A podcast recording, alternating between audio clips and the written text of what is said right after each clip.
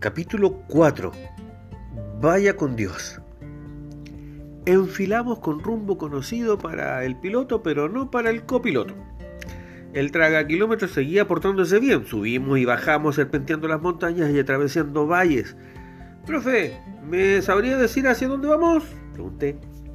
Eh, hacia un lugar histórico, hijo. Quiero que veas una reliquia que dejaron los españoles cuando estas tierras pertenecían a México, que era una colonia española en ese entonces. Te cuento que veremos una misión franciscana llamada San Juan de Capistrano, construida al promediar el siglo XVI. El fundador fue un tal Junípero Serra, eh, franciscano, evangelizador y colonizador de la zona sur de la actual California. Serra admiraba a Capistrano y seguramente por eso puso su nombre a la misión destinada a evangelizar a los nativos de la cercanía. Juan de Capistrano Nació en Italia en 1386, mucho antes de que naciera el fundador de la misión. Vivió 70 años y fue canonizado en 1690. Entonces ingresó en el santoral católico como San Juan de Capistrano. Seguramente no imaginó que su nombre figuraría en el santoral, ni menos aunque dos siglos después un colega llamado Junípero Serra lo honraría al poner la misión bajo su advocación. Eh, lo primero que hicimos al llegar fue comprar nuestros tickets de entrada. Con ellos nos entregaron además un folleto guía que nos ayudaría a ubicarnos en lo que deberíamos ver, así que volvimos al auto para estudiar. Trae un plano con las indicaciones necesarias, así nos enteramos de que la misión fue inaugurada en 1776 y que la construcción más antigua aún queda en pie en el estado de California. La vida de la misión se desarrolla principalmente en el interior del enorme edificio. Un edificio de piedra en forma de U, al estilo español de la época. Las habitaciones rodeadas por galerías con sus típicos arcos dan a dos grandes patios interiores con su característico aljibe en uno y una hermosa fuente en el otro. Sabíamos ya lo suficiente como para comenzar el recorrido. La cocina con sus antiquísimos utensilios, la barraca, la cual ocupaban los soldados encargados de proteger a los misioneros, la capilla, con su exquisitamente ornamentado altar construido hace 300 años en Barcelona. La cocina pequeña, la cual utilizaban los nativos, el taller donde se trabajaba el metal para disponer de llaves y enseres metálicos necesarios para las múltiples actividades prácticas los dormitorios de los misioneros, utilizados hoy como convento, el más espacioso y como aulas, los demás. El calabozo, donde eran castigados los nativos indisciplinados, los patios y su bien cuidado y florecido jardín, y la puerta de hierro, la cual comunicaba este laborioso colmenar con el mundo exterior. A cuyo lado hay cuatro arcos de piedra de distintas dimensiones y de los cuales penden cuatro campanas. Quizá aún hoy tañerán al vuelo en ocasiones especiales. Me pareció que estaba respirando el aire de hacía dos siglos. Ahora, dijo el abuelo, mientras observaba el plano del folleto, solo nos falta visitar la iglesia de la Gran Piedra.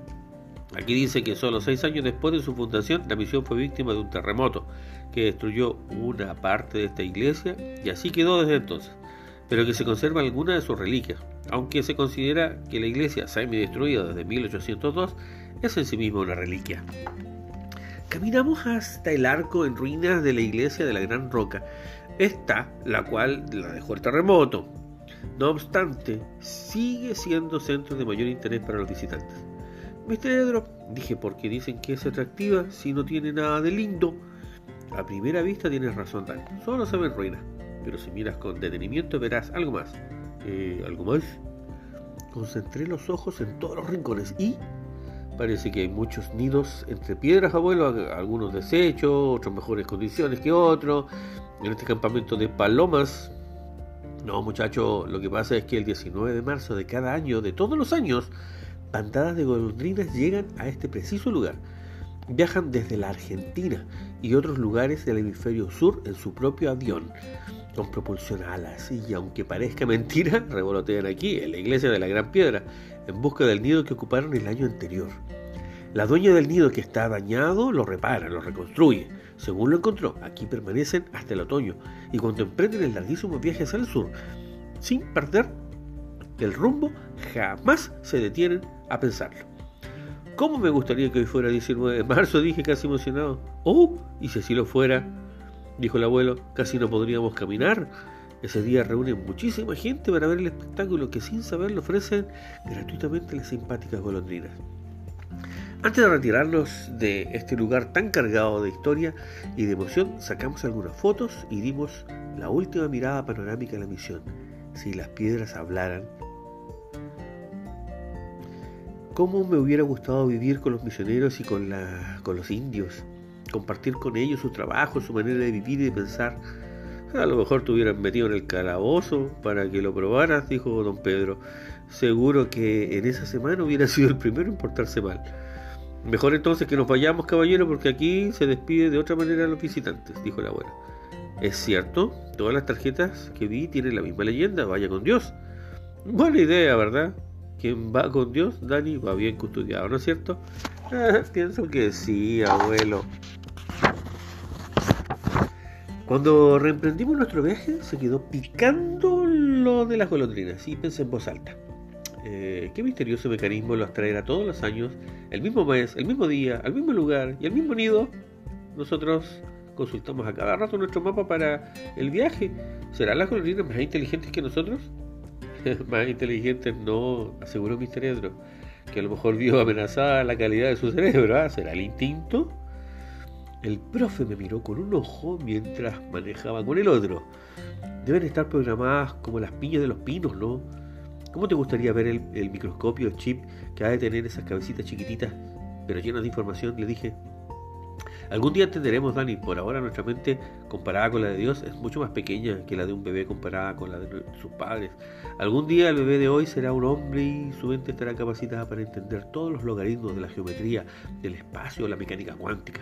Algún día, Dani, entenderemos los misterios de la vida que nos enseñó nuestro Señor, nuestro Creador del universo, y todo lo que queremos saber. Me preguntaste quién es Dios, te lo presento. Puedes saber quién es observando los comportamientos incomprensibles para nosotros que ocurren en la naturaleza que Él creó. Es decir, hay que dar tiempo al tiempo, ¿verdad, abuelo? Tienes toda la razón del mundo, hijo. En el tiempo sin tiempo de la eternidad entenderemos. Mientras tanto aprovechemos las lecciones que aquí y el ahora nos dan nuestras maestras las piñas, las golondrinas, y todo cuanto es obra y creación de Dios. Ya hablamos de la golondrina, pasemos un ratito en ella. No avanzan a tontas y locas, ¿sabes? A donde quieren llegar y ni los vientos, ni las tormentas, ni la oscuridad de las muchas noches de viaje las desvían de su derrotero. Tienen una meta y perseveran hasta llegar exactamente el 19 de marzo. Si los humanos los evitáramos, todos seríamos médicos como tú, pues, amigo íntimo Mr. Edro. La idea no sería mala, no obstante cualquier profesión o oficio es perfectamente digno, ¿ah? pero estaba pensando en la meta común que tenemos los cristianos y que requiere perseverancia, una convicción de fe, que es llegar al reino de los cielos, no desperdiciar el enorme privilegio de ser hijos del Rey del cielo y de la tierra, más allá de las estrellas.